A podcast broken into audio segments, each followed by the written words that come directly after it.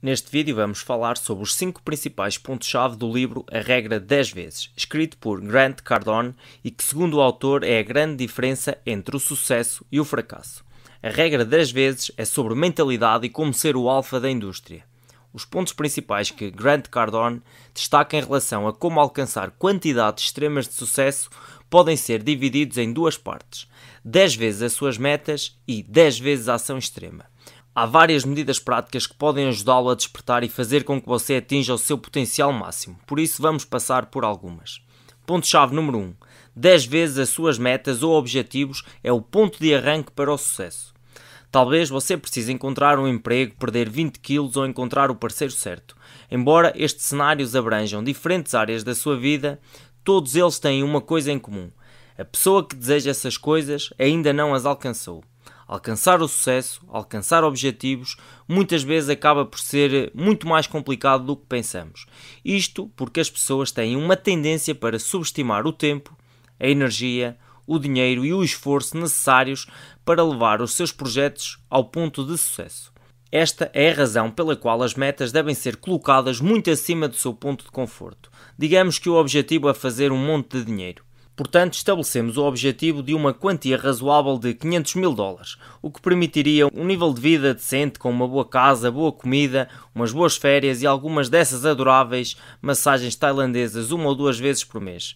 Mas agora finja que, em vez disso, foi fixada a meta de 5 milhões de dólares, que é algo impressionante.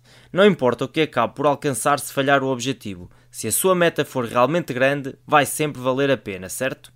Você quer e deve ter uma grande margem de segurança para alcançar o sucesso. Esta é uma estratégia que tem sido adotada no mundo do desporto, mais especificamente pelos coaches de alta performance e os mental coaches com os atletas de elite. Os atletas preparam-se para ser o número 1. Um. Nada mais importa. Isto pode nem sempre ser realista para todos, mas também não é essa a questão. A questão é que as ações da pessoa são então alinhadas com o seu objetivo amplificado 10 vezes. E se o objetivo não for alcançado, pelo menos o atleta pode acabar por ficar em segundo ou terceiro lugar, e isso vai fazer com que ele supere 99% de todos os seus concorrentes, o que é realmente bastante bom. Isso também se aplica aos negócios, à vida pessoal ou ao que quer que seja. Estabeleça metas tão altas que, mesmo que você não seja capaz de atingir o seu objetivo, você ainda será percebido como um vencedor. Ponto-chave número 2: 10 vezes a ação necessária. Mais uma vez, a quantidade de tempo, energia, dinheiro e esforço necessários para levar um projeto ao sucesso é muitas vezes subestimada. Quando o erro de cálculo do esforço necessário se torna óbvio, e será, é como se batesse numa parede, se vai deixá-lo visivelmente desapontado e desanimado. Isso faz com que você identifique corretamente o problema como uma parede que você não consegue derrubar. E mais cedo ou mais tarde você assume que o alvo é inalcançável e acaba por atirar a toalha ao chão. Se, em vez disso, você antecipar que a quantidade de trabalho necessária será de 10 vezes o que espera, alguns contratempos são de esperar, e as paredes que lhe aparecem pela frente não serão mais vistas como paredes de betão intransponíveis mas sim como obstáculos que têm de ser simplesmente ultrapassados. E se por outro lado esses obstáculos e azares não se confirmarem, melhor ainda, apesar de estar preparado para eles, o seu caminho será suave. Agora, como se aplica isto nos negócios? Independentemente de quão superior seja o seu produto, serviço ou proposta de negócio, há sempre incertezas, coisas para as quais não se pode planear. A economia flutua, questões legais aparecem, a concorrência torna o seu produto inferior, ficamos sem dinheiro, toda a indústria fica perturbada, a tecnologia muda, problemas com os colaboradores, eleições, guerras, greves, etc. Estes são apenas alguns dos potenciais eventos inesperados. Faça um plano da quantidade de ação que você precisa a fim de terminar o seu projeto com uma margem de segurança. Depois, multiplique isso por 10. Aí está. Agora você tem um número muito mais realista. Considere as viagens espaciais e a aterragem na Lua. O facto de podermos colocar humanos na Lua não foi e ainda não é uma tarefa fácil. Por isso, os cientistas utilizaram exatamente esta abordagem e a estratégia de 10 vezes. Ponto-chave número 3. Cria a tua própria sorte. Ter 10 vezes objetivos seguidos de 10 vezes a ação necessária irá criar 100 vezes a quantidade de oportunidades a que qualquer pessoa média está exposta. E a melhor parte é, já que você estará preparado para fazer uso dessas oportunidades, vai consequentemente receber uma maior recompensa em relação à média das pessoas.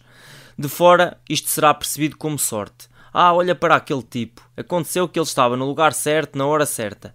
Se ao menos eu tivesse essa sorte, poderão dizer os outros. O que eles não veem é a enorme quantidade de ação necessária para te colocar naquele lugar para começar. Tomemos Tiger Woods como exemplo. Não importa o que pensas dele e as polémicas em que ele esteve envolvido, apesar de tudo, ele tem sido extremamente bem sucedido. Mas quando se assiste a um torneio, pode-se achar que algumas tacadas específicas parecem sorte. Golpe de sorte, tacada de sorte, sorte dos diabos, qualquer que seja. Mas o que não é mostrado é a tremenda quantidade de prática, milhares e milhares e milhares de horas a dar tacadas nos campos de golfe sem que ninguém visse, então ele foi realmente sortudo nesse torneio? Ou é apenas o trabalho duro e o seu esforço a compensar? Ou então tenha como exemplo os gestores de fundos. Qual deles será mais sortudo e que vai conseguir escolher as empresas mais bem-sucedidas? O gestor que faz 100 diligências, um sem número de reuniões por ano, ou o gerente que faz meia dúzia de reuniões e diligências para encontrar empresas adequadas? Warren Buffett, um dos maiores investidores de todos os tempos, é famoso por ler uma tremenda quantidade de relatórios anuais todos os anos. Vou deixar as coisas assim. Às vezes a sorte real e a incerteza podem ter o seu papel, mas não podem ser calculadas. Além disso, não se vêem nem se ouve falar do grande número de vezes que se falhou em alcançar o sucesso por falta de sorte. Afinal de contas, o mundo só presta atenção quando estamos a ganhar. Resumindo, quanto mais ações você realizar, melhor serão as suas chances de ter sorte. Então vá em frente, toma ação massiva e crie a sua própria sorte. E lembre-se, não é só estar no lugar certo, à hora certa. Também é preciso ser o homem certo. Ponto-chave número 4. Medo. Faça o que você teme, é assim que você vai sobressair e ir mais além. Por exemplo, eu estava quase a passar-me quando coloquei o meu primeiro vídeo no YouTube. Estava sempre a ver e a rever e a escutar a minha própria voz, o que é realmente estranho. O medo é o grande indicador daquilo em que você deve se concentrar. A ausência de preocupações são sinais de que você só está fazendo o que é confortável para si. E isso só lhe vai dar mais do mesmo que você tem agora. Medo significa falsos eventos que parecem reais. Use esta sensação que frequentemente evitamos como uma luz verde para o que deverá fazer. Por exemplo, se você tiver com medo de ligar para um cliente, isso é um sinal de que você deve chamar esse cliente. Na verdade, ficará surpreso com o quanto mais forte e mais confiante vai ficar e todos temem algo na vida. No entanto, é o que cada um de nós faz com esse medo que nos distingue dos outros. Na verdade, funciona como uma ferramenta competitiva, uma ferramenta que é gratuita e pouco utilizada. Então, o que interessa? Comam seus medos, enfrente-os, não os alimente recuando ou dando-lhes tempo para crescerem. Use o medo como indicador exatamente do que precisa fazer para superá-los e avançar na vida. Ponto-chave número 5. Não compita. Domine. A competição é para crianças. Todos ouvimos a história sobre a tartaruga e a lebre. A lição que nos querem passar, é claro, é que a tartaruga ganha porque ela se arrasta e leva o seu tempo, enquanto que a lebre se apressa, fica cansada e perde a oportunidade de ganhar. A partir desta história, deduzimos que é bom ser uma tartaruga, alguém que se aproxima do seu objetivo de forma lenta e constante. Bem, a realidade é que isso é bom, mas não tem de ser assim. Se houvesse um terceiro jogador na fábula, digamos o coelho Duracell, que tinha a velocidade da lebre e a perseverança da tartaruga, superaria o desempenho de ambos e não teria qualquer concorrência. A sugestão aqui é abordar os seus objetivos como a tartaruga e a lebre, atacando-os impiedosamente desde o início e mantendo a perseverança durante toda a corrida. A maioria das pessoas não vai fazer o que é necessário para estar no seu melhor nível. Então, você só tem de seguir a regra 10 vezes e vai conseguir grandes resultados, não importa o campo. E depois deve continuar a empilhar os seus objetivos e ação como uma pilha de madeira. Mais lenha, mais combustível. Até o fogo estar tão quente e queimar que nem mesmo os concorrentes ou mudanças no mercado ou qualquer coisa pode apagar esse fogo.